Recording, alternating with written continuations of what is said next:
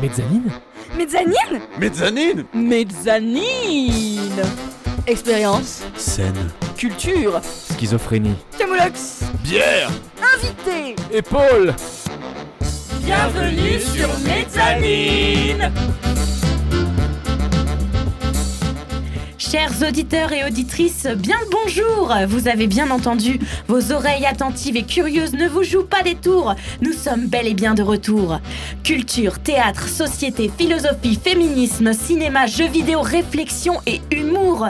La liste est non exhaustive, mais en tout cas, c'est toute l'équipe de Mezzanine qui est prête à vous emmener dans un voyage aux mille et une destinations. On en profite pour saluer tous nos anciens camarades qui ont fait l'émission. Joachim, Nicolas, Maëva, Anne et Adrien, on pense très fort à vous.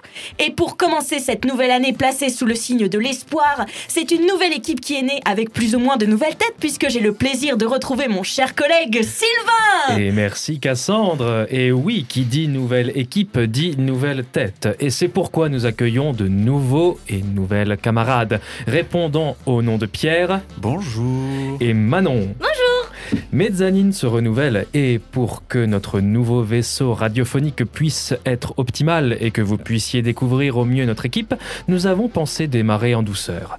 Pour cette nouvelle émission, ce n'est pas un, mais quatre invités qui vous seront présentés aujourd'hui. J'ai nommé nous-mêmes. Yes Tout au long de l'émission, nous serons chacun et chacune présentés et questionnés afin que vous, auditrices et auditeurs, puissiez connaître réellement les personnes derrière les micros. Sylvain, Cassandre, Manon et Pierre au micro, bienvenue à toutes les auditrices et tous les auditeurs sur Mezzanine. Et pour commencer ce florilège de présentation, commençons par le plus mystérieux, le plus étrange et le moins solitaire du lot. J'ai nommé Sylvain et ses comparses d'épaule. Oh mon Dieu, Cher Sylvain, bonjour. bonjour. Alors pour commencer, j'aimerais un peu savoir euh, ta genèse, ton parcours de vie, en un mot. Euh, comment tout a commencé pour toi? Eh bien, au commencement était le verbe. Non, je plaisante. au commencement, bah, comment ça a commencé pour moi? Euh, Alors, euh, j'ai rejoint la mezzanine il y a deux ans maintenant, euh, grâce à Joachim qui m'en avait parlé, puisqu'on partageait des projets ensemble et il m'avait dit Sylvain, écoute, je fais de la radio, euh, si tu veux, tu peux venir, il y a de la place, tu peux faire une chronique. Et euh, je me suis retrouvé là, à la mezzanine. Et j'ai commencé à faire des chroniques autour euh, de la philosophie, mais euh, pas de la philo euh, académique et ennuyeuse comme on peut la trouver dans certains cours ou sur France Culture. Je plaisante, c'est pas vrai. Les émissions de philosophie de France Culture sont d'excellente qualité. Je vous invite d'ailleurs à les écouter. Et voilà, me voilà là pour cette nouvelle émission avec toujours la, la même chronique. Et effectivement, je suis pas tout seul. On est trois. Mes deux épaules, elles sont habitées. On dit que dans la vie, il faut habiter l'instant présent. Ben moi, dans cet instant présent, c'est mes épaules qui sont habitées par euh, mes deux comparses de Sylvain d'épaule. Alors comme on l'a vu depuis que tu es arrivé à Mezzanine, tu es un grand passionné de philosophie, mais euh, comment tu te qualifierais en tant que philosophe? En gros, qui sont tes maîtres à penser? Ah, alors, euh, bon, alors, je me qualifierais pas de philosophe parce que euh, il y a un grand penseur, Kant, qui disait, euh, vous savez, on n'apprend pas à être philosophe, on apprend à philosopher. Et je pense que c'est totalement ça. Philosophe, on pose ça comme un statut, comme une espèce de euh, d'aura euh, de maître, mais en fait, le mieux, c'est de philosopher, c'est de réfléchir, d'avoir un regard euh, d'ouverture sur le monde et sur soi-même. Et au niveau de mes maîtres à penser, ben, j'en ai deux. Euh, un philosophe allemand qui s'appelle Nietzsche, que certains ou certaines d'entre vous connaissent peut-être, et un autre penseur un peu moins connu qui est lui danois, qui s'appelle Kierkegaard. Et en fait, c'est simple, j'ai fait mes études de philosophie et mon mémoire sur ces deux penseurs-là. Et euh, c'est des penseurs euh, qui vivent, c'est-à-dire que c'est pas simplement des manuels de philo, il y a de la poésie, il y a de la passion, il y a différentes personnalités, différents personnages, et c'est vivant. C'est tout ce que j'aime dans la philo. Et c'est pas pour rien que euh, quand je fais mes chroniques, il y a des Sylvain d'épaule. En fait, c'est que je pense que je m'inspire un peu de la entre guillemets folie de ces deux penseurs. Et comment est née cette passion de la philosophie? Alors en fait, euh, c'est très simple. J'étais en terminale. euh, je faisais beaucoup de théâtre à l'époque. J'étais en option théâtre euh, facultatif et lourd. Et ma prof de philo m'expliquait que, écoute Sylvain, tu ne devrais pas faire des, études de théâtre la prochaine fois. Tu ferais bien de faire de la philo. Et mon prof de théâtre, qui avait fait de la philo, lui aussi, il me le disait. Donc, ben, je me suis dit, OK, on va faire de la philo.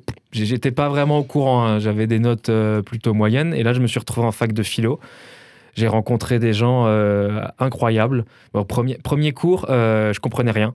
Genre, il y avait un mec qui parlait, parlait, parlait. Toi, t'es là, je comprends rien, j'écris quoi, je fais quoi. Et après, il y a des mecs qui sont, des mecs qui sont venus vers moi. Ils font Alors, ça va? Tu te plais ici Tu te plais hein C'est bien la philo En me regardant droit dans les yeux. Et là, je- j'ai senti la, goutte de sueur perler. Je me suis dit Ok, qu'est-ce que je fous là? Mais finalement, j'ai tenu le coup. euh, bon, ça m'a coûté euh, quelques euh, intégrités psychologiques. C'est peut-être pour ça que je suis comme ça. Non, mais je plaisante, bien sûr. Mais en tout cas, maintenant, ouais, ça. La passion de la philo, c'est simplement créer de la pensée, en fait. Tu te rends compte que tu as des, mots qui veulent dire des choses et qu'en fait, après, tu te rends compte que ces mots veulent pas forcément dire la chose que tu pensais que ça voulait dire et qu'il y a énormément de liens entre tout. Et après, ben, tu t'amuses. Voilà. Donc tu as fait des études de philosophie. Et c'est quoi un peu ton parcours euh, d'études euh, En général, tu n'as fait, as fait juste fac de philo ou tu as fait d'autres trucs à côté Ou comment tu te tu décrirais un peu ton parcours de vie étudiant? Bah en fait, euh, j'ai fait, fait en, en ter- en termes d'étudiants, j'ai fait que de la philo. Du début jusqu'à la fin, j'ai tenu les cinq ans. Euh, à côté de ça, j'étais dans une asso étudiante où euh, j'étais responsable du local de l'association. J'étais à un moment donné responsable événementiel. À côté de ça, j'ai fait du théâtre aussi euh, à l'Artus, donc le théâtre universitaire en même temps. Et j'essayais un peu de, ouais, de mélanger les deux. En fait, mon objectif, c'était de continuer le théâtre, mais pas en études, c'est-à-dire de faire des études autres, mais d'avoir toujours un lien avec le théâtre. Et c'est pour ça ben, que hum, j'étais étudiant au conservatoire de Colmar pendant assez longtemps. Puis euh, j'ai fait une pause et je suis après allé au conservatoire de Strasbourg où je t'ai rencontré d'ailleurs, Cassandre. C'est là que nous nous sommes euh, rencontrés. En C'est là cas- où est née notre amitié. c'est ça, c'est ça. Et euh, il y a vraiment eu un, un mélange entre théâtre et philo. euh, et euh, ouais, j'ai j'ai pas vraiment fait d'autres choses. J'ai j'ai continué. Quoi. Est-ce que le fait que tu aies eu le- ce mélange entre théâtre et philo, ça t'a apporté des choses particulières dans ta réflexion euh, philosophique? Et, euh, et dans ton parcours de, de comédien amateur ou, euh, Totalement en fait, parce que ça, il y a une complémentarité. Ce que tu, euh, ce que tu réfléchis en philo, les concepts auxquels tu es confronté, ben tu peux ensuite les réinjecter dans le théâtre et créer des choses. Mm. Et inversement, les situations que tu vis dans le théâtre, ben tu peux les réinjecter dans, dans tes travaux philosophiques ou dans tes réflexions. Donc c'était vraiment cool. Et puis quand j'en avais marre de la fac, ben j'allais faire du théâtre. Et quand j'en avais marre du théâtre, euh, ben je profitais de la fac justement pour un peu me lâcher. Donc c'était euh, une belle complémentarité entre les deux. Et d'ailleurs, j'invite euh, chacun et chacune à, si vous avez le temps, même, en, même si vous n'êtes pas étudiant ou quoi, à faire ça. Parce que le théâtre, comme la philo, euh, même si vous voulez pas en, ne pouvez pas en vivre ou faire ça votre, de faire ça votre métier, ça vous ouvre énormément de, portes de réflexion, énormément de portes, je vais dire, vitales. Et c'est deux choses qui vont parfaitement ensemble. Après, la philo, ça va avec tout. hein. Vous pouvez avoir de la philo du théâtre, euh, de la philo des sciences, de la philo du sport, de la philo de Game of Thrones, euh, de la philo du foot, de la philo des automobiles aussi. Il y a un bouquin qui a été sorti euh, où c'était philosophie et automobile. Voilà, vous pouvez vraiment faire tout ce que vous voulez pourvu, pour peu que ben, vous alliez jusqu'au bout. Quoi. Donc grâce à la philosophie, tu te muscles l'esprit, mais tu te muscles également le corps, car tu es un grand sportif. Euh, quels sont les sports que tu pratiques? Alors, bon, mon rapport au sport est assez, euh, est assez intense, on va dire, effectivement. Je, je- pratique beaucoup des sports de combat, donc tout ce qui est euh, jiu-jitsu, lutte, de la boxe thaï, de la boxe anglaise. Et en fait, ça a une histoire, ça. C'est. En fait, si vous voulez, euh, nous sommes malheureusement dans une société qui, euh, qui nous vend et nous vante euh, les- des, des images de corps parfaits, des images de corps beaux et de corps beaux, tout court. Et, euh, et ça a été une grande souffrance pour moi parce que j'étais dans ma vie et je suis toujours maintenant en, dans un rapport complexe avec mon corps. Je suis pas encore, je suis pas dans les standards, on va dire. Là, selon mon IMC, je suis en surpoids. Et euh, What? ouais, ouais, ouais, je te jure. Eh ben, Non, mais dis donc. l'IMC les- les- on adore l'IMC pour ça. Et euh, il fut un temps, j'étais en obésité aussi quand j'ai bah, quand j'ai quitté le lycée. Et euh, bah, le sport, ça m'a entre guillemets sauvé de ça. C'est que euh, quand j'étais confronté à des difficultés dans la vie, à un moment donné, euh, ce qui m'a empêché de péter les plombs, c'était de faire du sport. Et c'est devenu un moyen pour moi de, bah, de, de continuer à m'accrocher. Et euh, depuis que je fais des sports de combat, il y a autre chose qui s'est fait. Parce que on voit souvent des gens qui vont à la salle. euh, vous avez déjà vu sûrement des émissions tellement vraies qui nous montrent les mecs qui vont à la salle tout le temps, qui ont un culte de leur corps. Bon, on va pas les critiquer, hein, ils font ce qu'ils peuvent et c'est normal. hein, dans notre société, on, on fait comme on peut.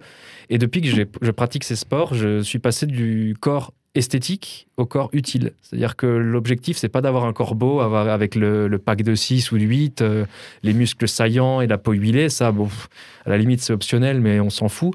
Le, principal pour moi, c'est d'avoir un corps qui te permette de vivre de vivre bien, de pouvoir marcher, courir, euh, de pouvoir soulever des choses, euh, de pouvoir t'en tirer en fait. Parce que si jamais tu as besoin de t'en tirer, que ce soit en courant ou en te défendant, ben faut que ton corps y suive. Et c'est surtout pour ça maintenant que je fais du sport. C'est que euh, c'est plus juste un sport euh, plastique, c'est un sport euh, éthique. On va dire ça comme ça. Sport éthique. D'accord. Et dans la mezzanine, tu vas continuer la chronique du Sylvain d'épaule. Est-ce que tu peux nous en parler en quelques mots? Très bien. En quelques mots, philosophie, humour, délire. peux en mettre d'autres Tu ou, peux euh, en mettre d'autres. Ok. Bah, en fait, c'est simple. Le Sylvain d'épaule, c'est venu d'un délire à la base. Un délire que j'avais avec Joachim, où je plaçais ma tête sur son épaule et je, je racontais des choses euh, plus ou moins bizarres ou plus ou moins dérangeantes. Et on a décidé après d'en faire une émission de radio euh, pour un peu s'éclater et creuser un peu le concept de, de ce petit ange ou de ce petit diable que vous avez euh, tous et toutes sur vos épaules et qui vous ressemble plus ou moins, du moins en apparence. Et de là est, est venue euh, cette idée d'émission où, on- où je peux parler de philo tout en m'éclatant et en laissant parler mes autres moi euh, qui sont euh, tout aussi délirants ou euh, réfléchissants, euh, grivois ou euh, calmants. Voilà. Grivois ou calmant. Merci Sylvain. Alors tout de suite, on va du, du coup, transition, on va tout de suite lancer euh, ta chronique. La chronique, chers auditeurs et auditrices, la chronique du Sylvain d'épaule, c'est tout de suite. Il arrive. Il, je, je ne peux plus le contrôler. Il, il est là.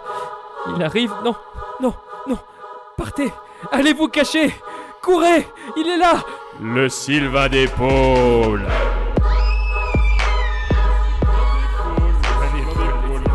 Les Sylvain. Les Sylvain d'épaule. Les Sylvain d'épaule. Les Sylvain d'épaule.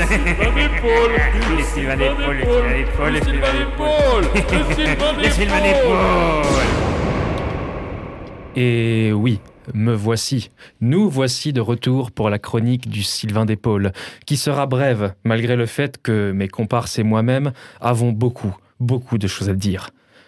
Beaucoup d'entre vous ont dû être confrontés à un mal de notre siècle, ayant explosé avec la situation sanitaire. J'ai nommé l'abstinence forcée, euh, la non-présence en université. Ah, vous y êtes presque, car ces deux situations y sont liées. Il s'agit de la solitude. Pendant le confinement, nous y avons goûté, et même les plus entourés.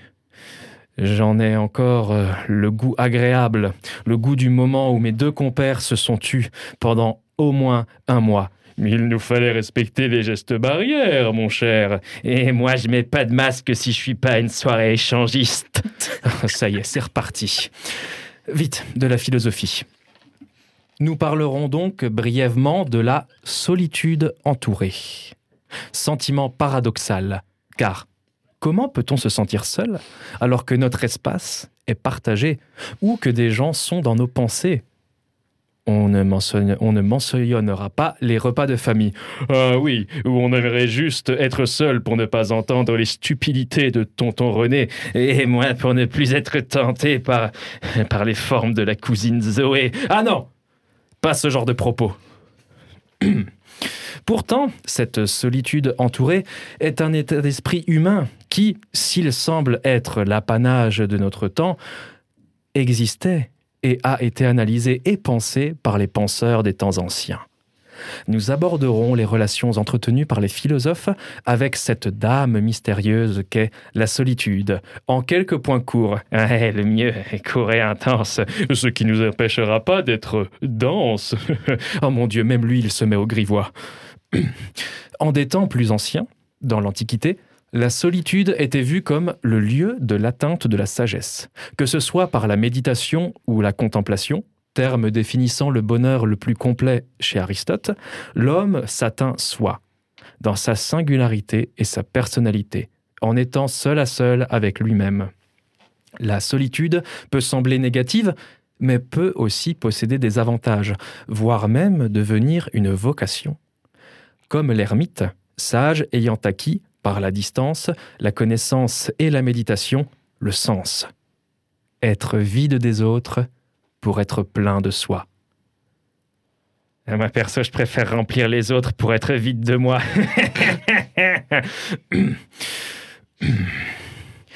Si l'Antiquité nous offre un autre rapport, plus ironique et cynique à la solitude, mentionnons Diogène, le cynique, le chien, qui, nu dans son tonneau, ne se connaissait nul autre maître que lui. Cela l'ayant conduit d'ailleurs à se sentir plus libre lors de la fuite de son esclave, ou indifférent, face à un Alexandre le Grand, auquel il répondra d'aller se faire voir chez les Grecs. Alors là, même moi, j'aurais pas osé. Mais bravo pour la tentative de jeu de mots. Avançons dans le temps, très rapidement. Un autre penseur, cette fois-ci euh, des temps modernes, je l'ai nommé René Descartes, vous le connaissez toutes et tous. Lui aussi a parlé de la solitude, mais cette fois-ci une philosophie qui ne permet pas d'atteindre le bonheur, mais d'atteindre la conscience de soi, d'atteindre sa seule et unique connaissance, le seul moyen de dire je. Je pense, donc je suis, et ce je pense, donc je suis est possible parce que je suis seul. Et on notera d'ailleurs un parallèle avec Diogène, je laisse le Sylvain d'épaule gauche le faire. Descartes, il écrit à un moment donné qu'il est tout seul, tout nu de- dans son lit. et c'est vrai qu'il n'y a que quand on est seul et nu dans son lit que, bah, qu'on est que soi. Bon, ok, c'est bon, c'est fini. Glissons-nous vers la conclusion. Car nous sommes en format court. Ah bah ça va, t'es un terrain inconnu. Ah, silence On n'attaque pas sur le physique. Si la solitude semble être à la fois la pire amie et la meilleure amie de l'homme, qu'il s'agisse de révéler l'homme à lui-même, comme nous en avions parlé le cogito de Descartes, ou qu'elle le renvoie à un sentiment violent de révolte, comme le théorise Kant avec l'insociable sociabilité de l'homme, nous laisserons les derniers mots à Pascal. Le malheur des hommes vient d'une seule chose, de ne savoir pas demeurer en repos dans une chambre. S'il est sans divertissement et qu'on le laisse considérer et faire réflexion sur ce qu'il est, il tombera par nécessité dans les vues qui le menacent, des révoltes qui peuvent arriver et des maladies qui sont inévitables. De là vient que la prison est un supplice si horrible. De là vient que le plaisir de la solitude est une chose incompréhensible. Pascal, Les Pensées, page 168, édition Philippe Cellier. Même si c'est dur, et que cela le sera encore, faisons feu des deux épaules et gardons espoir. À la prochaine pour le Sylvain d'épaule. Au revoir, au revoir. À la prochaine pour le Sylvain d'épaule et pour nous quitter dans la joie et la gaieté. Je vous lance la musique d'un artiste et auteur que j'ai découvert et que j'apprécie fortement et dont le nom nous fera penser à notre temps. J'ai nommé Vladimir Cauchemar, Holos.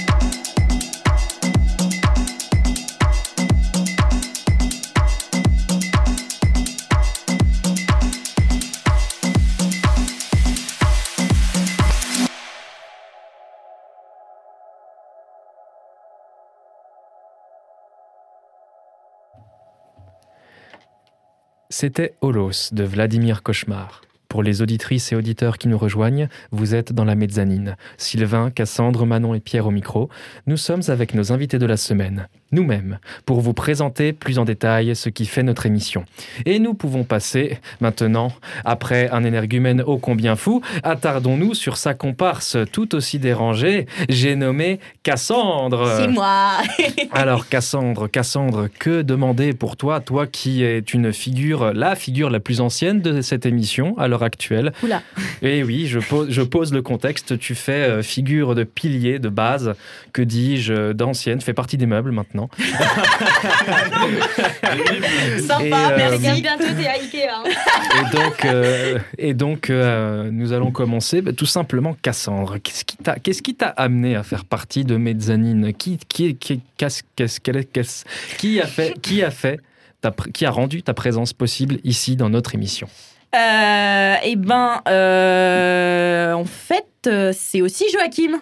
Eh Ah, et ben dis donc. Toujours à cause de lui, donc. Non, mais euh, en fait, on était ensemble euh, dans une euh, collectif de théâtre et puis euh, j'avais envie de faire de la radio parce que euh, c'est pas euh, Mezzanine n'est pas ma première expéri- expérience avec Radio Arc-en-Ciel. Avant, j'avais euh, je, venais de temps en temps sur une émission qui s'appelait Cinéphage euh, grâce à une amie qui s'appelle Mélanie que euh, j'embrasse si jamais elle nous écoute. et en fait, elle m'avait emmené sur Cinéphage, qui est une émission de cinéma, et j'avais kiffé. Et euh, euh, au, niveau de la conversation, euh, enfin, au, cours d'une conversation, Joachim m'a dit qu'il faisait de la radio. Je fais Ah, bah moi aussi, j'aimerais bien. Il dit Mais viens, il y a de la place. Il m'a dit la même chose. Et du coup, euh, ça fait trois ans que je suis sur Mezzanine maintenant. Et.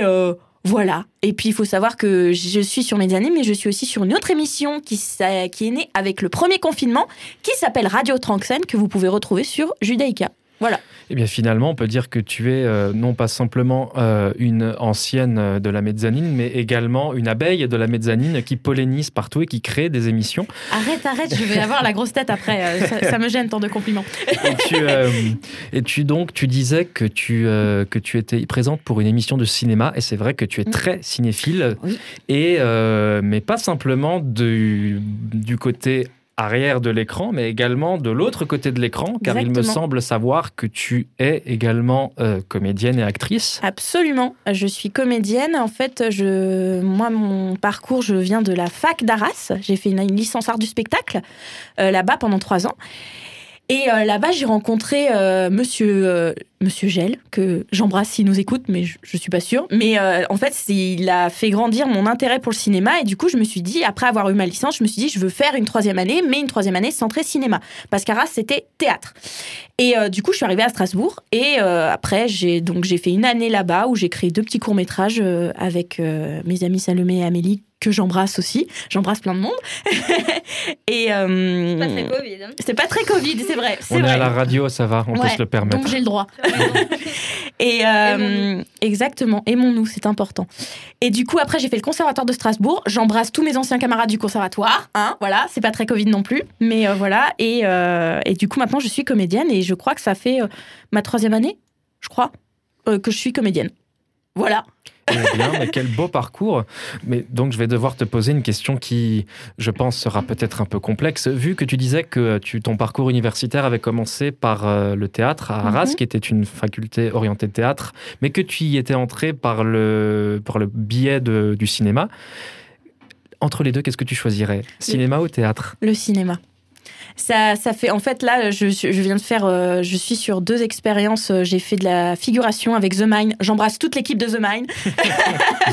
Et, euh, et en ce moment on tourne un court métrage qui s'appelle Harpy les gars euh, grosse Euh, je fais trop de bisous je suis désolée mais je crois que je suis en manque de contact humain. Et en fait c'est juste que j'aime beaucoup le théâtre hein. j'ai une grande affection pour le théâtre mais je me rends compte que euh, le cinéma a quand même un est juste un cran dé- J'adore le théâtre, mais je crois que je préfère le cinéma. C'est un, c'est une réflexion qui de des expériences que j'ai vécues. J'adore jouer euh, dans des pièces de théâtre, j'adore interpréter des personnages, mais j'ai une petite préférence pour le cinéma, c'est vrai. Et qui dit cinéma dit culture, dit même pop culture. Et il me semble que justement, dans Mezzanine, ta chronique, tes chroniques, tes interventions sont centrées autour de cet univers-là, de l'univers notamment des adaptations de cinéma en jeux vidéo, par exemple. Euh, Est-ce que tu, euh, cette passion-là euh, est aussi présente chez toi ou... Les jeux vidéo? Ouais. Ah bah oui, je suis une très très très très grosse geek. J'adore les jeux vidéo. Euh, je suis beaucoup euh, sur euh, plus RPG. Genre euh, mon jeu vidéo préféré c'est Skyrim. Après il y a The Witcher évidemment, il y a Mass Effect euh, qui n'est pas un RPG mais que j'aime beaucoup aussi.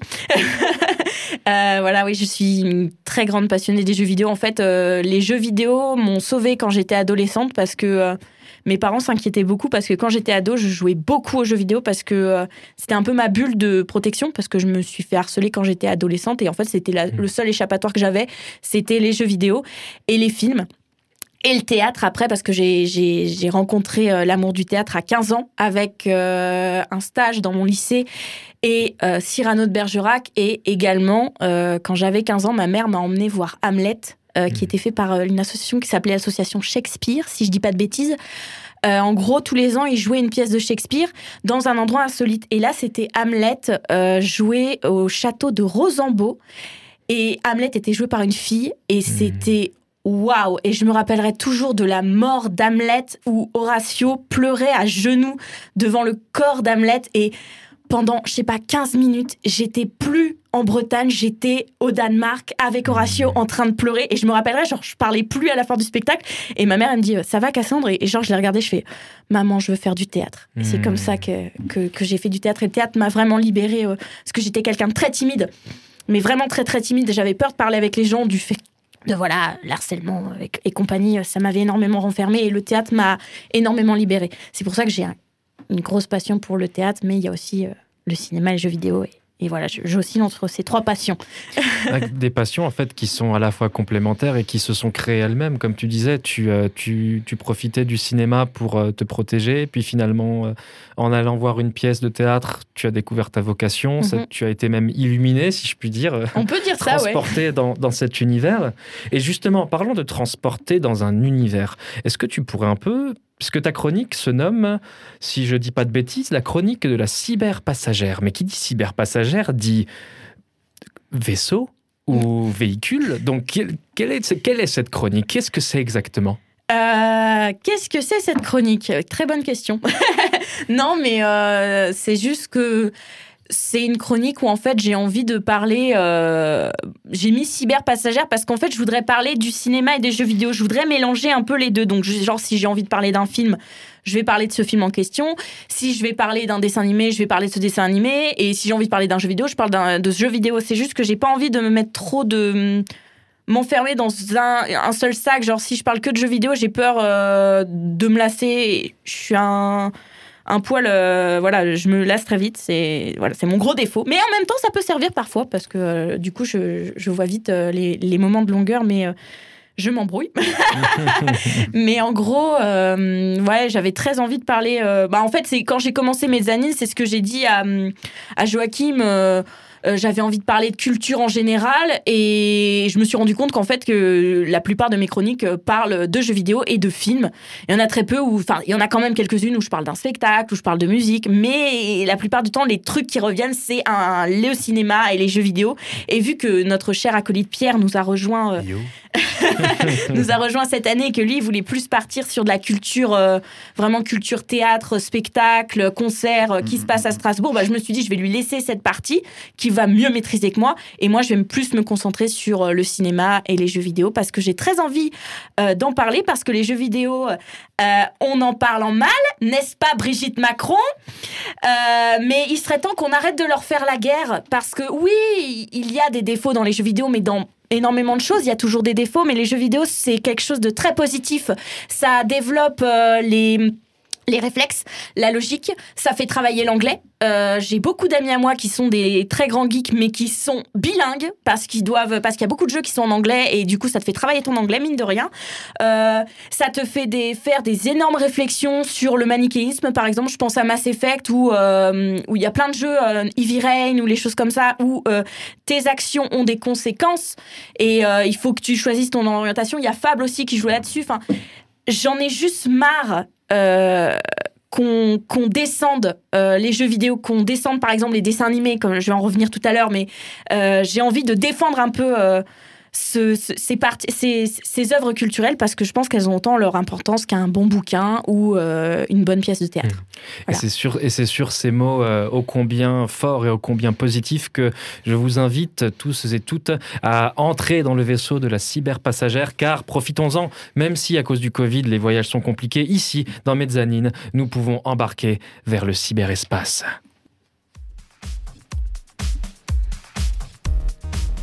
Mise en route des réacteurs. Trajet en cours d'analyse. Objectif, planète Vidéothèque. Enclenchement du système dans 10 secondes. 10, 9, 8, 7, 6, 5, 4, 3, 2, 1. Chronique de la cyberpassagère téléchargée. Écoute imminente. Comme je vous le disais, j'adore les dessins animés. Que ça soit des dessins animés japonais comme les merveilleuses créations des studios Ghibli, des productions françaises comme Le Roi et l'Oiseau ou Azur et Asmar, ou encore beaucoup de séries de mon enfance, je passe beaucoup de temps à les découvrir ou à les redécouvrir. Un de mes derniers coups de foudre a été la sublime série Steven Universe, une série de Cartoon Network racontant l'histoire d'un petit garçon qui vit des aventures dans un monde poétique, coloré, empreint d'une merveilleuse réflexion sur la vie. Je dois dire que quand je l'ai terminée, elle a laissé un gros vide dans mon cœur. Et il me fallait une nouvelle série de ce type à dévorer. Et c'est à ce moment-là qu'une petite fille aux cheveux bleus, accompagnée de son renard cerf blanc, est entrée dans ma vie. Et oui, pour commencer cette année, j'ai donc décidé de vous parler de la série Hilda. Sortie en 2018 sur Netflix, Hilda est l'adaptation d'un roman graphique... eh, Ouh Sortie en 2018 sur Netflix, Hilda est l'adaptation d'un roman graphique écrit par Luke Pearson, un auteur britannique connu d'habitude pour ses histoires plutôt sombres et minimalistes. Mais ici, Hilda est une œuvre tout public. On y suit les aventures donc d'Hilda, une petite fille curieuse et aventurière vivant dans un monde où réalisme et fantastique se mélangent à la perfection. C'est d'ailleurs un des points qui m'a charmé dans cette série. Ici, trolls, elfes, dragons ou autres créatures merveilleuses sont acceptés comme des choses de la vie quotidienne par les êtres humains de la série. On va trouver tout naturel de croiser un géant en pleine forêt ou de discuter avec des fantômes dans un cimetière ou encore d'observer des chiens volants dans le ciel. Le fantastique se mêle à la réalité et apparaît presque comme une chose banale du quotidien. La série développe un regard tendre et poétique sur son univers, accentué par des décors qui s'inspirent du design scandinave. Le visuel de la série est harmonieux. Chaque élément a sa place et est là pour mettre en valeur les autres, que ce soit au niveau de sa couleur ou de sa forme. L'environnement de la série est donc très apaisant de par son visuel, mais également grâce à sa musique onirique et apaisante qui vous donneront l'envie de sauter à l'intérieur de votre écran. Mais Hilda ne s'arrête pas uniquement à son univers de plénitude. Ce que j'aime également dans cette série, c'est les thèmes abordés. La série est d'abord une ode à la curiosité et à l'exploration. Hilda, notre héroïne, passe la plupart du temps à partir à la découverte. Oh là là, Cassandre. Hilda, notre héroïne, passe la plupart de son temps. C'est pas français ce que j'ai écrit. Oh merde Ah ben, on voit les, les, les- les dessins Alors. animés les jeux vidéo. hein. Ah, voilà ce que ça fait sur le cerveau. Alors attends, Hilda, notre héroïne. Hilda, notre héroïne, passe la plupart de son temps à partir à la découverte des paysages, mais aussi à la découverte des personnages qui l'entourent. La série met donc en valeur la cohabitation avec l'autre. C'est en comprenant et en acceptant la vision de la personne en face qu'on est capable de voir en elle sa beauté et sa douceur. Ce thème est notamment développé avec les trolls. Au début de la série, ils paraissent comme les antagonistes de l'histoire. Ils effraient, ils semblent imposants et violents, mais petit à petit, à travers leurs yeux et leurs actions, une humanité se crée chez- eux. Humanité qui les rend beaucoup plus attachants. Ce thème s'exprime aussi à travers l'environnement, notamment avec la ville de Trollborg et la nature environnante. En un mot, nature et urbanité peuvent vivre ensemble. Tant qu'aucun des deux ne domine sur l'autre, ils peuvent s'accorder de la plus jolie des façons. Enfin, et c'est ce que j'aime le plus dans ce dessin animé, Hilda est une série qui peut s'adresser à tous les âges. Ce qui est intéressant à voir dans cette série, c'est le regard qu'elle porte sur la, relation parent-enfant. Selon l'âge où on la regarde, on peut mieux comprendre la vision de l'autre. Hilda met donc en valeur les relations familiales à travers une vision. Apprendre à partager ensemble dans l'acceptation de la personnalité de chacun. J'ai adoré regarder cette série. Elle n'a fait qu'intensifier mon amour des dessins animés. Une réflexion que je déteste entendre, et c'est ce que j'ai voulu vous dire tout à l'heure, c'est j'ai horreur quand on associe constamment euh, les dessins animés aux enfants. Alors oui, beaucoup de dessins animés comme les Disney par exemple sont créés spécialement pour eux, mais ce genre ne leur est pas réservé. On peut trouver un sens mature à beaucoup de créations et on peut même trouver des dessins animés réservés aux adultes comme par exemple Valse avec Bachir ou encore South Park qui ne sont pas des créations à mettre devant tous les yeux. Que ça soit enfantin, mature ou pour tous, le cinéma d'animation est un genre artistique qui mérite d'être beaucoup plus reconnu comme tel. J'adore partir à la découverte de nouvelles créations et je pense que je continuerai toute ma vie à en regarder. C'est un vrai plaisir après une dure journée de pouvoir se prélasser dans son canapé avec un bon verre et un bon dessin animé. Et c'est pour cela, mes chers amis, que je vais vous quitter en musique avec une chanson qui résume bien mon ressenti, Cartoons and Vodka de Jinx Monsoon.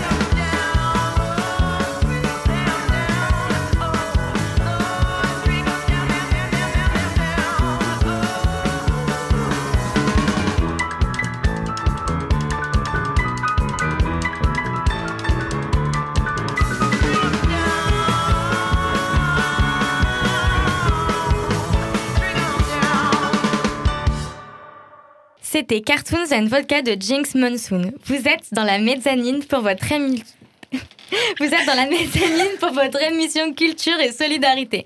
Manon, Pierre, Cassandre et Sylvain au micro. Nous sommes toujours avec nos invités de la semaine. Nous-mêmes, pour mieux vous présenter ce que sera la couleur de notre émission. Il est donc temps d'ouvrir le bal avec ces nouvelles têtes. Et pour la première danse, j'ai la joie de vous présenter un être qui ne manque pas de personnalité.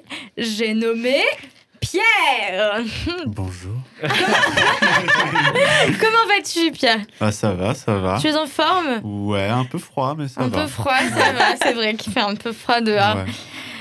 Alors, euh, moi, j'ai plein de questions pour toi, mais j'ai essayé de faire comme si je ne te connaissais pas. Donc, je vais avoir une question très facile. Peux-tu- Est-ce que tu peux nous raconter comment tu as rencontré le théâtre? Puisque le théâtre, c'est un peu toujours une histoire de, Ah oui. de rencontre. Ouais, c'est vrai ça. Puis comme t'es comédien, Voilà. Euh, Pour ceux et celles qui ne le savent pas. Ouais, Parce que tu es déjà venu à la mezzanine en ouais, je suis déjà venu une fois. en fait, c'est une Euh. émission de comédien. Ouais, Je suis en train de me ça. rendre compte. Ben, moi, j'ai rencontré le théâtre euh, à 12 ans. Euh, je savais pas trop. euh, Bon, à 12 ans, on sait pas trop ce qu'on va faire de, de, de sa vie, quoi. Mais je vivais un peu dans ma bulle et euh, je détestais l'école. Enfin, je détestais un peu le, le monde, quoi. Genre, euh, horrible. Bah, t'étais ado, quoi. Ouais, ouais. Et, euh, et en fait, euh, un jour, je regarde une émission de théâtre et ça me plaît bien. Et je dis à ma mère, euh, maman, je veux faire du théâtre, je vais essayer. J'étais ultra timide à l'époque, donc vraiment c'était, euh, mon Dieu, il veut faire du théâtre, wow. Tu vois, et donc bah, j'essaie, je fais un petit atelier ou quoi pour les jeunes et tout, et j'adore. Et en fait, à partir de, de ce jour-là, tous les jours, je me levais en fait pour faire du théâtre. Je me mettais à bosser à l'école en disant euh, si tu n'as pas des bonnes notes en maths, tu seras pas comédien, des trucs comme ça. Quoi. Et en fait, depuis euh, bah, jusqu'à aujourd'hui, euh, je me lève, euh, je fais du théâtre. Ok. Est-ce que euh, par hasard il y a une œuvre en particulier, un texte de thé, enfin pas forcément un texte de théâtre, mais une création artistique en lien avec ça qui t'a Qui qui t'a impacté vraiment euh, Euh, ouais, qui m'a marqué. Euh, J'en ai vu beaucoup. euh, donc euh, là, là, tout de suite, euh, je sais pas trop. euh, J'ai vu beaucoup de Hamlet qui m'ont qui m'ont plu. J'ai vu du Wajdi Mouawad qui, qui m'a plu aussi. Il y en a un qui est passé il y a quelques années au Maillon. Je sais plus comment il s'appelait. Je sais pas si c'était C'était pas sœur? Sœur peut-être ou incendie, je sais pas. Mais mais ça, euh, en fait, ça m'avait touché parce qu'il y avait ce côté. euh, en fait, à la fin, euh, il- le mec il pète un câble et il fout de la peinture partout. il en a marre et tout. et il se peinture le corps, il, il, dé- il défonce entre guillemets le décor avec toute la peinture ou quoi. Et c'était vraiment beau. Et ces élans d'émotion, ces choses-là, en fait, ultra brutes, Mm. ça me parle beaucoup. Des trucs que tu peux pas expliquer avec des mots, en fait. Je trouve que le théâtre arrive vraiment beaucoup à faire ça. Ouais, mettre des mots sur des choses qui sont un peu indicibles. Ouais, ou euh, mettre une, une énergie ou un truc où, euh, en fait on est tous ensemble en train de regarder quelque chose et il y a un truc qui se passe euh, en, chacun de nous et on peut pas le définir, on peut pas l'expliquer en fait. Euh, tout d'un coup on est en colère, on sait pas pourquoi, ou on est touché, ou... et je trouve que le théâtre c'est vraiment ça quoi. Ça a vraiment quelque chose de magique et c'est pour ça que ça va rebondir sur une autre, euh, notre question. J'aimerais bien que tu nous parles d'un personnage dont tu m'avais parlé au tout début quand on s'est rencontrés, qui est le personnage d'Arlequin, avec qui je crois que tu as entretenu une relation assez, euh, je trouve, euh, symbolique et représentative de d'aller à la rencontre de son personnage et euh, comment est-ce que ça nous fait grandir en tant, en tant qu'humain en fait. C'est vrai que Harlequin, j'ai une relation assez particulière avec lui. Peut-être que tu peux situer euh, qui est Arlequin euh, vite. euh, Alors, en- moi, le Harlequin que je connais, c'est le Harlequin de, de Marivaux. Donc Harlequin, on le connaît tous, c'est le personnage de la Commedia dell'arte, euh, Le Valet, Chafouin, Cabotin, tout ça, quoi. Et, et moi, j'ai rencontré Harlequin dans le cadre d'une pièce, d'une création de la Ménie H, qui est une, une, une compagnie de, de théâtre classique. Et euh, donc, moi, j'ai joué Harlequin, quoi. Et euh, voilà, c'est un valet un peu, euh, un peu stupide, mais vraiment touchant parce que c'est vraiment euh, comme un chien, quoi. Vraiment des émotions. Il est content, il est, content à fond. il est en colère, il est en colère à fond. Il est ultra loyal quoi. Et moi, par nature, je suis un peu différent de ça. Je suis assez taiseux, donc c'était assez compliqué au début. Mais j'ai dû apprendre en fait à le connaître à discuter un petit peu avec le personnage, à comprendre en fait euh, qui était ce personnage, qu'est-ce qu'il voulait, euh, qu'est-ce qu'il convoquait et euh, qu'est-ce que moi je pouvais lui apporter. Et en fait, pendant donc j'ai joué pendant deux ans dans deux, deux pièces différentes. Et en fait, pendant deux ans de ma vie, j'ai passé tous les jours avec Harlequin, avec ce côté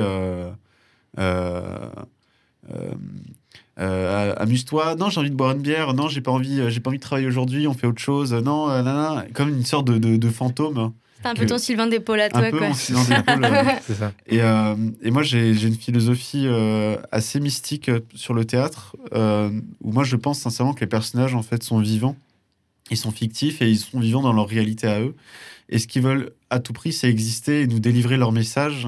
Et pour ça, ils ont besoin de l'univers intérieur de l'acteur et qu'il y ait une, une collaboration entre les deux, une sorte de fusion. Et ça donne ton harlequin, ça donne le harlequin de telle, telle personne. Et, euh, et moi, c'est pour ça que je fais ça, en fait, euh, du théâtre. C'est pour faire vivre des personnages euh, qui n'existent pas, quoi. Donc ça, c'est très, c'est très beau. Je pense que c'est un bel enseignement. Et par rapport à, à ces personnages-là, est-ce que tu... Est-ce qu'en ce moment, tu as des projets ou des personnages avec, avec qui tu es en train de créer cette rencontre, euh, même si le temps est un peu compliqué Tu as des... Euh, j'ai bah ouais j'ai quand même euh, deux trois personnages qui m'accompagnent assez timidement en ce moment c'est sûr parce que la ouais voilà quoi Ah voilà, on sait tous et tout où on en est. Ouais, après, après, j'ai merde. des- des personnages à moi que j'ai créés à moi comme des amis imaginaires qui me suivent tout le temps et qui sont ultra présents et, et eux c'est tout le temps quoi Mm. mais en termes de projet euh, de, de théâtre ou de film, euh, en ce moment, bah, je, je- je tourne dans un court métrage avec euh, Cassandre qui s'appelle Harpy. Et donc, je jouais le On personnage. vous embrasse, les gens d'Arpi. euh, je jouais le personnage euh, de Hugo. Je crois qu'il s'appelle Hugo. Je, je confonds en fait les noms Non, des non, t'es bon, lui, il s'appelle Hugo. Ça me trouve parce que j'ai deux personnes qui s'appellent Hugo et donc euh, j'ai- un problème. Euh, et donc effectivement, j'ai dû parler un petit peu avec lui parce que lui, il est très angoissé, il est très paniqué et, et, euh, il est très euh, immé- immédiat stress. Il arrive, il est tout de suite paniqué, il est dans un délire. Et moi, forcément, je suis pas dans le délire, donc j'ai besoin de savoir qu'est-ce qui, qu'est-ce qui lui fait peur, pourquoi, qui, qui il est, quoi. Et donc il y a lui. Et il y en a un autre euh, qui est très proche de moi, qui s'appelle aussi Hugo, qui est euh, qui est pour une création d'une jeune compagnie euh, qui est en train de, de naître, qui s'appelle la compagnie Je tue elle, dont je fais partie. Et, et donc c'est une écriture, une écriture du coup de théâtre, une écriture faite par par les trois autres membres de la compagnie, à savoir Lucie Borès, Mallory Miliani et Camille Girard. Et donc là-dedans, il y a aussi un personnage qui s'appelle Hugo et qui est très en conflit interne euh, avec ce qu'il est, avec son père, avec ces choses-là. Et là, euh, c'est plutôt un dialogue entre lui et moi parce qu'on est vraiment très très similaires là-dessus. Et euh, c'est plutôt un truc de. Ça t'est arrivé toi aussi, ok Voilà quoi. Ouais, ouais. Et euh, du coup, tout cet imaginaire, euh, je sais qu'il est vu aussi d'une autre manière euh, dans les jeux vidéo pour toi. Ouais. Je me suis dit, est-ce que tu as envie d'en dire, euh, de dire un petit mot à ce sujet-là euh? Ben, euh, disons que j'ai le même rapport avec les jeux vidéo que j'ai avec le théâtre. C'est pour moi, c'est une manière de, de s'évader, d'aller dans un univers complètement différent et de faire vivre, de communiquer, de rencontrer des personnages qui n'existent pas.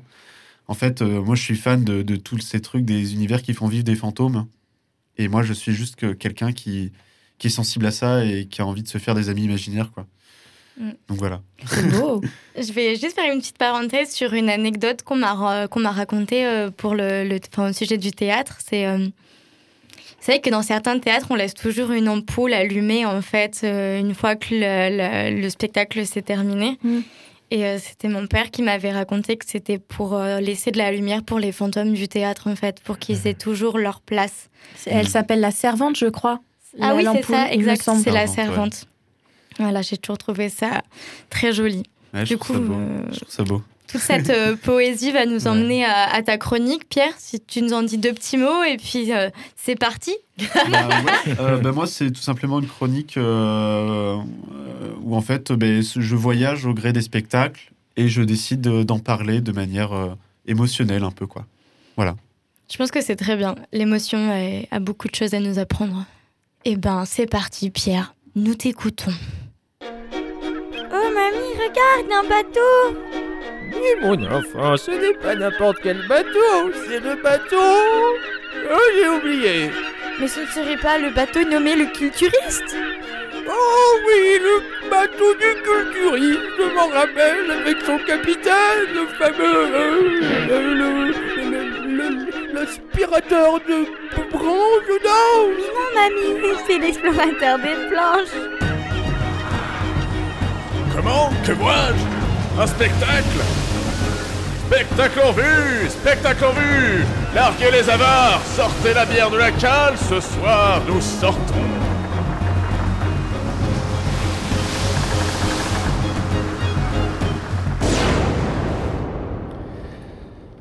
Dans la nuit sombre d'un parc d'attractions abandonné, deux enfants se promènent. Ils semblent perdus. Ils semblent chercher quelque chose. Ici, dans ce parc, on raconte qu'une méchante sorcière y vit. Un bruit se fait entendre de derrière les poubelles. Pris de panique, les deux enfants courent se cacher.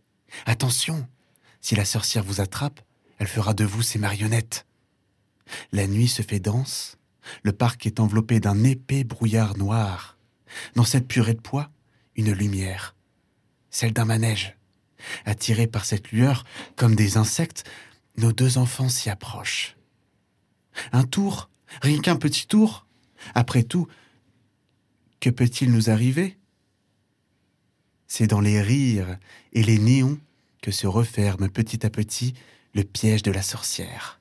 Une sorcière qui, pour accéder à l'immortalité et à la puissance, dévore les petits enfants. Des enfants comme Hansel et Gretel. Pendant le mois de décembre, j'ai eu la chance de participer au dernier spectacle de Pierre-Emmanuel Rousseau dans le cadre de la saison 2020-2021 de l'Opéra du Rhin, une version sanglante et macabre de l'opéra d'Engelbert Humperdinck, Hansel et Gretel. Dans la version que nous propose Pierre-Emmanuel Rousseau, Hansel et Gretel sont des enfants miséreux vivant dans une déchetterie. Ils croupissent sous une montagne de déchets et dans ce capharnaüm, ils ne rêvent que d'une chose, la liberté. C'est ainsi que nos deux héros fuguent et partent dans la forêt enchantée, territoire de la sorcière. Une forêt qui peu à peu se transformera en un parc d'attractions abandonné, théâtre de tous les cauchemars. Ici, les lois de la logique sont défiées et des monstres en tout genre paradent. Des monstres au visage angoissant et à la démarche désarticulée. Un peu comme s'ils venaient de Silent Hill. Cependant, tout n'est pas que ténèbres, car le spectacle mélange avec brio angoisse et féerie. C'est ainsi, par exemple, que l'Opéra du Rhin s'est attelé à créer des costumes somptueux, bardés de paillettes et de couleurs en tout genre, des costumes de cabaret. Costumes de cabaret qui collent parfaitement avec l'univers de la sorcière, un univers de drag queen. Car oui, la sorcière est une drag queen, mes amis, et elle nous offre un drag show des plus flamboyants. Dès son apparition, le spectacle change totalement. Il n'est plus lent et voluptueux, mais il est fou et intrépide. Les monstres apparaissent, disparaissent, jouent avec la perception du spectateur. Il y a de la fumée, de la lumière, des paillettes, de la musique intense, de la vie, quoi. Puis, dans ce chaos magnifique, un rideau tombe. La sorcière disparaît, et sous une pluie dorée, les monstres tombent le masque et redeviennent les enfants qu'ils étaient autrefois. Des enfants comme Hansel et Gretel. Le spectacle a pu être diffusé sur des chaînes de télévision comme Alsace 20. Mais il n'a pas pu être joué devant des gens. C'est vrai que ça peut paraître un peu déroutant et, déprimant même. Mais c'est pas vraiment le sentiment que j'en ai eu. Honnêtement, l'expérience que j'ai vécue était, était vraiment géniale. J'ai vécu vraiment un rêve, quoi. Alors, c'est vrai, euh, je jouais qu'un des petits monstres de la sorcière, j'avais un tout petit rôle, mais toute l'équipe de l'Opéra du Rhin m'a accueilli avec une grande chaleur humaine. Et malgré toute l'adversité, malgré l'adversité, on était tous comme une grande famille. Une famille du théâtre qui mettait tout en œuvre pour faire vivre un rêve, même éphémère. Un rêve qui te fait quitter cette réalité morne et grise pour aller voyager dans les étoiles, dans un monde plein de couleurs, avec ses cauchemars, ses rêves, ses créatures mythologiques, ses créatures cauchemardesques, ses créatures infernales, mais aussi ses fées, ses elfes, ces créatures pleines d'espoir, ces lumières, tout ça à la fois. Je me dis que finalement le monde, c'est aussi ça, c'est aussi le monde que la culture nous propose, un monde de rêve. Et c'est important de ne pas l'oublier. Et pour ce faire, j'aimerais vous offrir aussi un peu de, d'étoiles, avec un morceau qui m'a beaucoup transporté ces derniers temps. Une musique qui parle de voyage, qui parle de fête, qui parle d'espace. J'aimerais vous faire écouter Spaceship de Savant.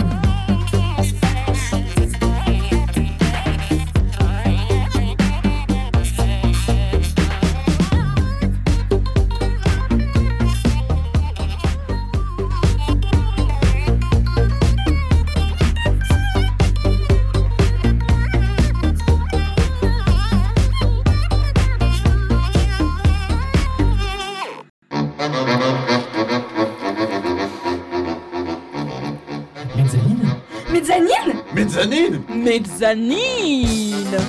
Expérience, Scène. culture, Schizophrénie. Camoulox, Bière. Invité. Épaule. Bienvenue sur Mezzanine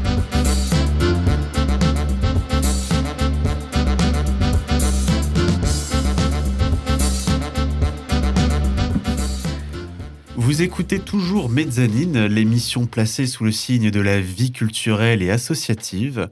Pierre, Manon, Sylvain et Cassandre au micro. Notre première émission a pour but de mieux nous présenter et de vous faire découvrir ce que nous apporterons à l'émission. Pour terminer en beauté cette farandole de présentation, il est temps de vous parler d'une jeune femme à l'univers poétique et coloré.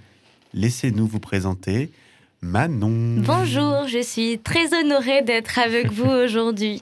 Elle est si douce. Alors Manon, euh, tu es une artiste, euh, scénographe, euh, comédienne, autrice, euh, plein de choses à la fois. euh, tu t'intéresses aussi à la mise en scène. Est-ce que tu peux nous parler un petit peu de, de ton parcours, de, de choses que tu as envie de nous partager quoi? Avec, euh, avec grand plaisir. En fait, j'ai un parcours un peu particulier quand même parce que même si on se connaît tous un peu, à la base, je me destinais pas nécessairement à faire, euh, à faire du théâtre. En fait, j'ai eu l'opportunité de deux voies différentes. La première, c'était euh, quand j'étais plus jeune, je voulais être ingénieur du son en fait. Parce que je fais de la musique depuis que je suis toute petite. Mon papa fait de la musique, ma maman fait de la musique et je voulais ben, faire pareil. et puis euh, j'ai grandi et euh, je pense peut-être par opposition à mon papa, peut-être par libération ou que sais-je, j'ai voulu emprunter la voie du théâtre. Mais avant d'arriver au théâtre, il, s'est passé une autre péripétie, c'est-à-dire qu'en fait j'ai fait de la boxe anglaise. C'est un chemin comme un autre. C'est complètement différent. J'ai fait de la boxe anglaise pendant 4 ans. Et euh, il se trouve que j'ai développé des compétences assez rapidement. Je m'entraînais énormément et j'ai été championne de France de boxe anglaise Eh ouais. quand j'ai Waouh. eu 14 ans. Ah, Carrément, quoi, pas mal. Voilà. Et il y a eu un parcours qui s'est dessiné de potentiellement de devenir boxeuse amatrice et professionnelle dans les années qui venaient. Puis en fait, je me suis blessée. Mm. Ce qui arrive et qui pour moi en fait a plutôt été une opportunité de me libérer et de juste de m'affirmer parce que on a la radio mais je suis toute petite, je fais 1m50 avec des chaussures. Donc euh, je suis un petit bout de femme et euh, souvent en fait on va pas euh, se dire que il se met une grande guerrière à l'intérieur de moi. Du coup j'ai eu besoin de m'affirmer et euh, et puis un jour le théâtre est venu sonner à ma porte. J'avais hum, 16 ans. Par hasard, je suis allée voir les particules élémentaires de Julien Gosselin à la scène nationale de Clermont. Je suis arrivée là par hasard. euh, je, suis- je, je sais pas, je me suis assise sur un siège rouge et puis le, le- je suis ressortie du théâtre, j'ai regardé tout le monde et j'ai dit bah, je viens de trouver l'amour de ma vie. Enfin, je, voilà. je leur ai dit c'est j'ai même pas je comprends toujours pas ce qui s'est passé et juste je me suis dit je ferai du théâtre toute ma vie. Voilà. Bah, super, super chouette. Quoi. euh, tu es aussi quelqu'un euh, de, de très engagé, hein, notamment dans les combats euh, féministes. Ouais. C'est important d'en parler. Euh, Est-ce que tu as envie aussi de nous partager certaines euh, expériences que tu as, certains, certaines actions militantes que, que tu fais euh, dans ta vie euh? Ouais, ce serait bah, av- avec plaisir parce que du coup, en tant que personne, enfin, du coup, j'écris des pièces de théâtre et dans ma manière de créer, on va dire que les deux sont pas distincts en fait. Enfin, mon combat, il est aussi bien dans ma vie d'artiste Mmh. que dans ma vie de femme parce que c'est difficile de ne. Enfin, puis même, j'ai pas envie de pas les faire se rencontrer parce que quand on décide euh, d'écrire, de jouer, euh, bah, il y a qui on est en fait qui ressort de, de, de ça. Après, il y a des manières différentes euh, de l'exprimer. C'est-à-dire que quand, par exemple, je fais partie des colleuses féministes, c'est-à-dire euh, d'aller coller des messages euh, dans les rues pour revendiquer euh, bah, tout ce qu'on ne nous donne pas le droit de dire euh, sur, dans des espaces publics, puisque faut quand même avoir cette conscience-là d'esprit. Je pense que la liberté d'expression n'est pas la même pour tout le monde. Euh, tout le monde n'a pas le droit de dire ce qu'il ou elle veut, selon de quel côté on se place. Donc euh, il y a cette manière plus frontale, plus militante, peut-être plus émotionnelle de faire passer les choses. Mais dans ma pratique artistique, ça prend une forme. Je pense que la pratique artistique m'aide dans ça. C'est de réussir à prendre du recul et de peut-être moins m'engager émotionnellement et de prendre cette colère pour me faire quelque chose qui peut-être peut être plus utile, euh, plus utile ou en tout cas qui est peut-être plus accessible. Donc là, j'ai mon gros gros projet. C'est un peu le, la chose dont je suis un peu fière, c'est que j'ai fait une réécriture d'En attendant Godot, qui était une pièce de Samuel Beckett, euh, qui est une pièce exceptionnelle et que j'affectionne au-delà de tout. Vraiment, sinon j'aurais pas eu l'envie de la réécrire. Hormis, euh, cette pièce se place dans une certaine époque où l'auteur euh, avait dit très clairement qu'il refusait que cette pièce soit jouée par des femmes, parce que, je cite, les femmes n'ont pas de prostate. Euh, bon. Où est la logique Ouais. Euh, voilà, j'aimerais comprendre la logique. Et puis, si on se place dans l'optique euh, d'une personne trans, ben voilà, c'est transphobe. Mais bon, Ouais. écoute, ça vient d'une autre époque. Et voilà, il faut juste en avoir conscience et Mhm. ne pas dénigrer son travail. Son travail est très bien. Et donc, ben, euh, moi, je me souviens que quand euh, j'ai appris ça, je me suis dit, mais moi aussi, j'ai envie d'attendre Godot, en fait. Je suis une femme et je veux attendre Godot. Et. euh, et du coup, bah, pour moi, c'était une manière militante, en fait, de dire que les femmes ont le droit d'attendre le sens à leur tour, puisque le sens de l'attente, euh, quand on est une femme, c'est quand même euh, très marqué par l'attente du mari, l'attente du mariage, l'attente de l'enfant, et puis toutes les attentes, en fait, que la société euh, peuvent euh, nous faire... Enfin, toutes les, toutes les attentes qui sont pesantes pour nous, en fait, avec lesquelles on grandit de manière complètement inconsciente. Et euh, le jour où on se réveille euh, de tout ça, ben, c'est un petit peu violent quand même. Parce Mm. qu'il faut, euh, bah, faut avoir le courage de, de l'affronter. Et c'est intéressant ce que tu dis aussi, euh, parce que en fait, euh, les femmes aussi ont le droit d'attendre Godot. Les femmes aussi ont le droit d'avoir des angoisses, ont le droit d'avoir des, euh, des problèmes existentiels, parce que quand, euh, par exemple, euh, je me souviens, j'ai une anecdote où une, une amie disait qu'elle se sentait pas bien, qu'elle était angoissée, et quelqu'un de lui répondre, mais pourquoi t'es angoissée Tu t'occupes déjà de la maison, tu t'occupes déjà de tes enfants, t'as pas le temps de t'angoisser, tu vois. Et en fait, on a affaire. L'angoisse, ça a beau être négative, mais c'est aussi un privilège, d'une certaine manière. fait. Et ton travail, j'ai l'impression, permet justement de mettre le doigt sur ça. C'est que non, en fait, euh, l'angoisse, c'est humain. C'est pas juste réservé aux, aux hommes. Et, euh, et les femmes ont aussi le droit à l'angoisse. Voilà. Bah, c'est juste que je, je vois qu'il y a beaucoup de gens, euh, quand on parle féministe, t'as as toujours des gens qui sont persuadés que les féministes sont là pour écraser les hommes. Mais c'est pas ça. Enfin, en tout cas, pour moi, tu m'arrêtes si je me trompe, Manon. Mais pour moi, en fait, tout ce que je demande en tant que femme, c'est d'avoir les mêmes droits et les mêmes privilèges que n'importe quel homme ou garçon. C'est juste être à l'égal de l'homme. C'est juste ça, être ensemble, euh, côte à côte, avec les mêmes droits, les mêmes valeurs, qu'importe ton genre, ton orientation, ta couleur de peau, ce que tu veux, qu'on ait les mêmes droits, les mêmes privilèges et qu'on avance ensemble dans la vie comme ça. Et, Pour euh, moi, c'est ça le féminisme. Ouais, c'est, je pense que c'est très juste et c'est bien qu'on en parle là maintenant, mais euh, le féminisme, c'est un combat qui ne concerne pas que les femmes. Euh, ceci étant dit, c'est un combat quand même euh, qui doit être mené par elles, où la parole doit leur être accordée en fait, parce que euh, ben déjà on les entend pas suffisamment et c'est quand même, il se trouve que ces personnes-là sont les premières concernées et donc bien entendu c'est leur parole qui doit prévaloir. C'est-à-dire que moi en tant que femme blanche, je vais pas commencer à parler des oppressions liées au racisme, ce serait complètement absurde.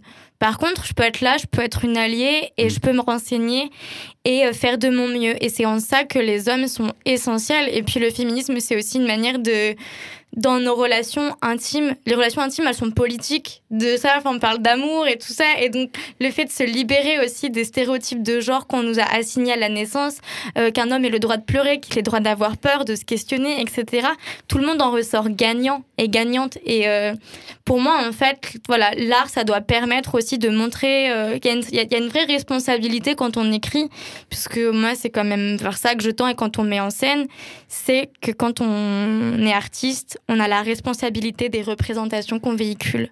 Et une société, elle se change euh, par le dialogue, bien sûr, mais aussi énormément par les représentations. Euh, Manon, euh, du coup, tu as la chance d'avoir ta, ta- ta propre chronique voilà, dans cette émission, qui est la chronique de la sorcière de la bulle.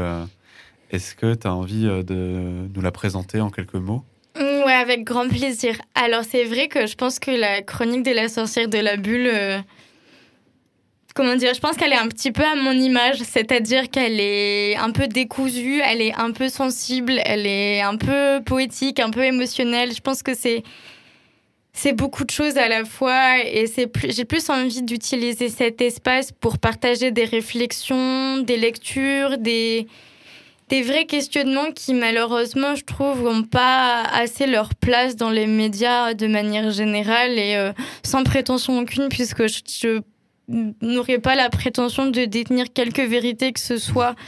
Mais j'aimerais dédier cet espace pour euh, pour nous inviter à nous questionner tous ensemble. Eh tous ben- et toutes ensemble pardon.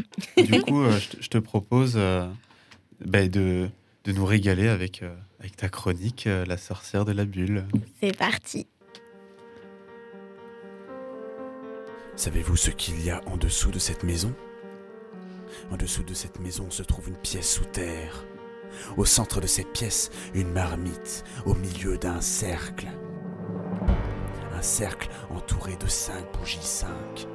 Autour de ce cercle marche frénétiquement un chat de plus en plus vite. Plus le chat court, plus le chat marche, plus le cercle s'illumine. Et au centre apparaît la sorcière de la bulle.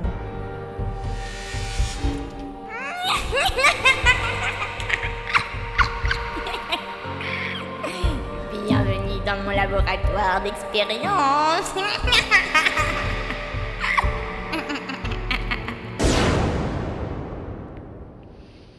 Eh bien, nous voilà. Alors, aujourd'hui, comme nous avons décidé de nous présenter, de prendre le temps, je me suis dit qu'on allait partir sur une chronique un peu plus légère. bah non, en fait, ce sera pour une autre fois. Mince alors. En fait, je vous aurais bien parlé de choses agréables et qui font du bien, qui ne mettent pas en colère. Mais j'avais peur qu'en donnant de l'espoir comme ça, tout le monde soit un peu désemparé et perdu. Parce que, soyons honnêtes entre nous, ça fait un bail qu'on se sent un petit peu coussi ça. Hein. Je sais. Voilà. On fait ce qu'on peut, quoi. Voilà. Et qu'on ne sait toujours pas à quelle sauce on va être mangé. Mais oh bon, ce qui est sûr, c'est que si on se fait manger, ce sera pas dans un restaurant. mais ne parlons pas des choses qui fâchent, du moins pas de celle-là. Euh, ayant entendu quelques briefs du débat entre Marine Le Pen et notre cher Gérald Darmanin, je me suis sentie obligée de parler de l'une de mes dernières lectures qui s'intitule Un féminisme décolonial de Françoise Vergès. Euh, ces derniers temps, euh, je ressens comme une montée de l'extrême droite partout dans le monde et dans notre pays également. Et euh, pour moi, c'est une responsabilité que de parler de ces sujets-là. Euh, je préfère préciser pour nos auditeurs et nos auditrices, euh, par respect pour les personnes que ça concerne, que je suis identifiée comme une femme blanche, cisgenre et hétérosexuelle. De ce fait, si, mes paroles peuvent être maladroites ou blessantes à ce sujet, je m'en excuse d'avance. Et je m'octroie le droit de parler de ce qui ne me concerne pas, mais en tant qu'allié de la lutte décolonialiste, je pouvais pas ne pas parler de ça. Ce livre m'a profondément bouleversée, en fait, pour plusieurs raisons. Puisque le féminisme, bah, comme on a pu le voir précédemment, c'est un de mes combats phares. Mais la vérité, c'est qu'en tant que femme blanche, eh ben, mes combats ne sont pas les mêmes qu'une femme de couleur en France ou même dans, ailleurs dans le monde. Et euh, parfois, on a tendance à penser que nos problèmes ne qu'il n'y a uniquement que ce qu'on vit qui est vrai. Or, ce n'est pas le cas et c'est ce que m'a enseigné ce livre. Euh, moi, on m'a appris que pour être une femme libre, euh, par exemple, on ne, peut pas être voilée. Euh, c'est c'est un sujet qui fait énormément débat. Euh, je comprends, je respecte ce débat, mais je crois que peu importe les femmes, que ce soit en mini-jupe ou avec un voile sur la tête, euh, nous devons nous battre pour les mêmes choses. Et c'est une phrase très bien qui est dans ce livre que j'aimerais vous partager, qui illustrera peut-être ça mieux que mes propres mots, qui est une phrase de Lila Watson qui dit à ce sujet Si vous êtes venu pour m'aider, vous perdez votre temps. Mais si vous êtes venu parce que notre libération est liée à la mienne, alors travaillons ensemble. Et je crois que c'est le débat qu'on refuse d'avoir aujourd'hui en France par rapport aux droits des femmes, qui est qu'on veut aller dire à d'autres femmes non mais vous vous savez pas ce que c'est qu'être libre. En fait vous vous n'avez aucune idée de, ce que c'est que de vaincre le patriarcat. Vous avez vous, ne savez rien. Et à part être une position qui me qui je me semble est déjà remplie de jugements et de préjugés euh, c'est une manière d'imposer en fait une vision du féminisme et qui moi me semble tout à fait euh, dangereux. Et pour moi c'est ce qu'elle nomme dans son livre c'est qu'elle appelle ça en fait un féminisme civilisationnel. Et qu'on a passé sous silence des atrocités de l'histoire dont une dont je vais vous parler et peut-être que vous n'étiez même pas au courant de ça. C'est-à-dire que après la décolonisation euh, en France qui a eu lieu je crois en 1962 je peux dire des bêtises, je ne suis pas infaillible. Euh, au même moment où sortait le manifeste euh, des 343 salopes en France, euh, du coup qui se battait pour le droit à l'IVG, en fait, en réunion, euh, il y a eu des avortements forcés de femmes. Quoi? Comment ça? Ouais. Et pendant qu'en fait, on voulait euh, limiter, euh, enfin éviter des naissances d'un autre peuple français, en fait, on a voulu, euh, en encourageant les naissances des femmes blanches et en voulant réduire la population de femmes racisées et d'enfants racisés en Réunion. Et ça, c'est d'une violence telle que j'ai même pas les mots, en fait, pour pouvoir euh, en parler. Et c'est à ce sujet, en fait, je pense que nous devons, nous nous devons toutes et tous d'avoir le courage c'est ce que, ce que m'a appris ce livre, en tout cas, d'avoir le courage de regarder en face quelle est notre histoire et quelle est notre responsabilité collective. Euh, Il y a beaucoup d'arguments que j'entends de manière générale qui est euh, on va pas se flageller, la colonisation, c'était pas nous, etc. Certes, mais est-ce que c'est une raison, en fait, aujourd'hui, pour refuser d'entendre le traumatisme, en fait, qui découle de ça? Euh, pour moi, c'est vraiment une question de courage. Il faut qu'on ait le courage de se regarder en face et de réfléchir ensemble.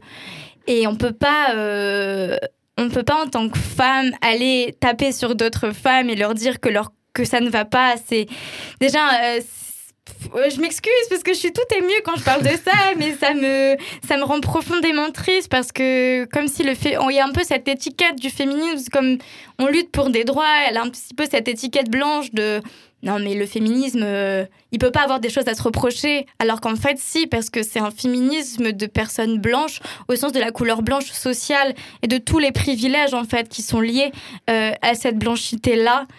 Et c'est pour ça que je voudrais vraiment vous inviter à lire, euh, à lire ce livre qui, euh, qui en plus est écrit en écriture inclusive. Alors pour tous ceux et celles qui sont un petit peu frileux, ce que je comprends complètement parce que c'est nouveau, que c'est pas commun, c'est un livre qui se lit extrêmement bien. Et pour le et pour euh, parce que ça me concerne et étant une femme, lire un livre qui m'inclut dans ses conjugaisons et dans son orthographe et tout ce qui va avec. Je ne me sens je ne me sens que plus considérée et je pense que c'est important et vous pouvez franchir le cap parce que ce n'est pas aussi compliqué que ça en a l'air. Et euh, pour euh, terminer, je voudrais vous proposer une dernière citation du livre qui me semble très belle par rapport à ce qu'est en tout cas une féministe, ou en tout cas ce que peut l'être pour l'auteur Françoise Vergès. Une féministe se pose la question de ce qu'elle ne voit pas. Elle cherche à déconstruire l'étau de l'éducation scolaire qui lui a appris à ne plus voir, ne plus sentir, à étouffer ses sens, à ne plus lire, à être divisée à l'intérieur d'elle-même et à être séparée du monde. Elle doit réapprendre à entendre, voir, sentir pour pouvoir penser. Elle sait que la lutte est collective. Elle sait que la détermination des ennemis à abattre, les luttes de la libération ne doit pas être sous-estimée. Qu'ils utiliseront toutes les armes à leur disposition. La censure, la diffamation, la menace, l'emprisonnement, le meurtre. Elle sait aussi que la lutte est porteuse de difficultés, de tensions, de frustrations, mais également de joie, de gaieté, de découverte et d'élargissement du monde. Parce que les émotions ne sont pas seulement quelque chose de vain, les émotions sont aussi à la- à l'aube des plus belles révolutions. Et euh, pour conclure, euh, nous allons écouter un petit morceau de musique qui va nous rappeler la fraîcheur du printemps qui ne saurait tarder, qui s'appelle Été 90 de Thérapie Taxi.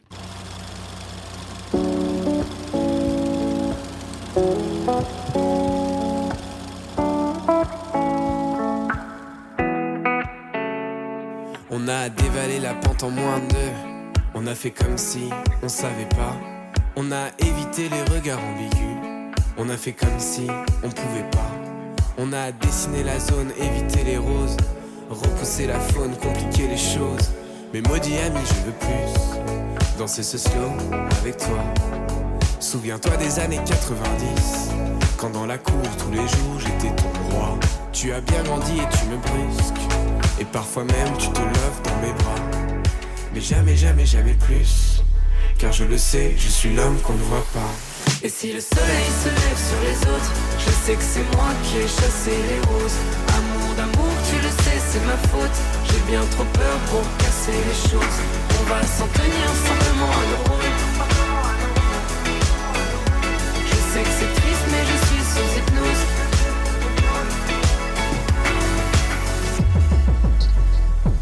Tu as décidé des règles en fin de jeu. J'étais teenager, amoureuse. Puis le temps s'est écoulé en moins de deux. Fini les années délicieuses. Mais maudit ami, je veux plus danser ce slow avec toi. Souviens-toi des années 90, quand dans la cour tous les jours t'étais mou. Et si le soleil se lève sur les autres, je sais que c'est moi qui ai chassé les roses. Tu le sais, c'est ma faute. J'ai bien trop peur pour casser les choses. On va s'en tenir simplement à nos rôles. Je sais que c'est triste, mais je suis sous hypnose. Plus tu t'approches et plus j'appuie sur pause.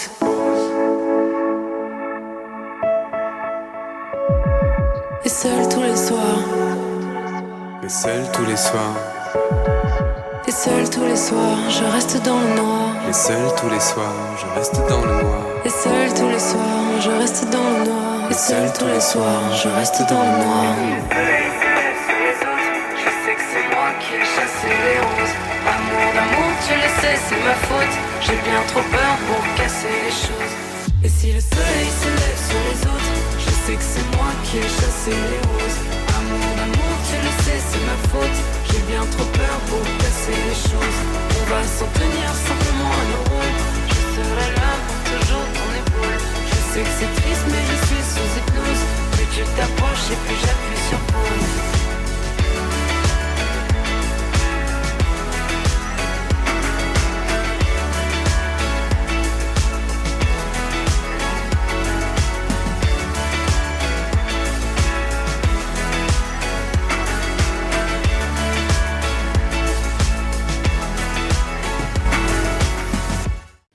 C'était été 90 de Thérapie Taxi et c'est ainsi que se termine notre émission.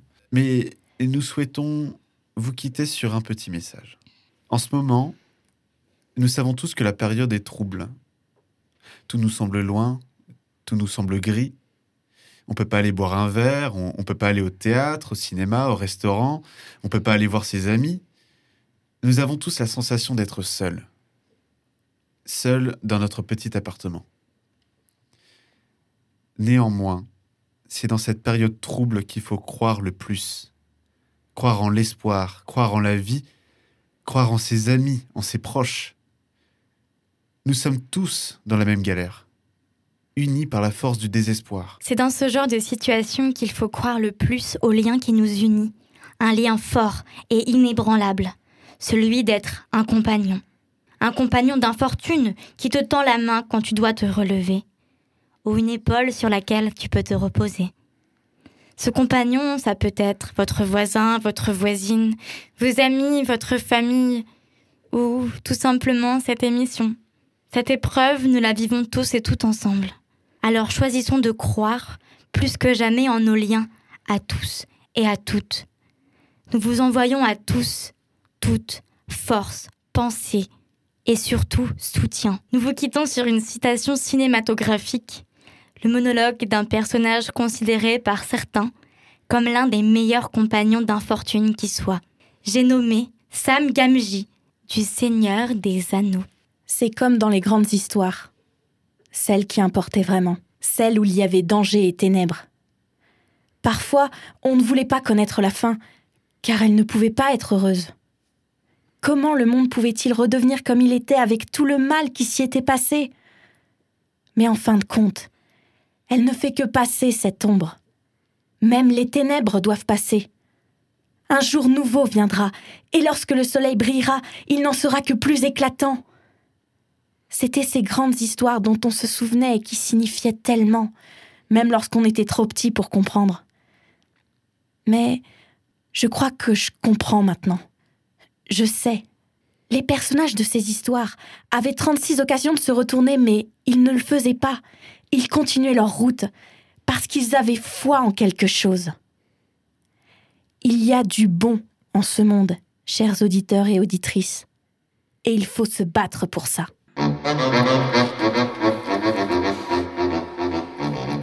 Mezzanine? Mezzanine? Mezzanine! Mezzanine! Expérience, Scène. culture, Schizophrénie. Camoulox, Bière. Invité. Épaule Bienvenue sur Mezzanine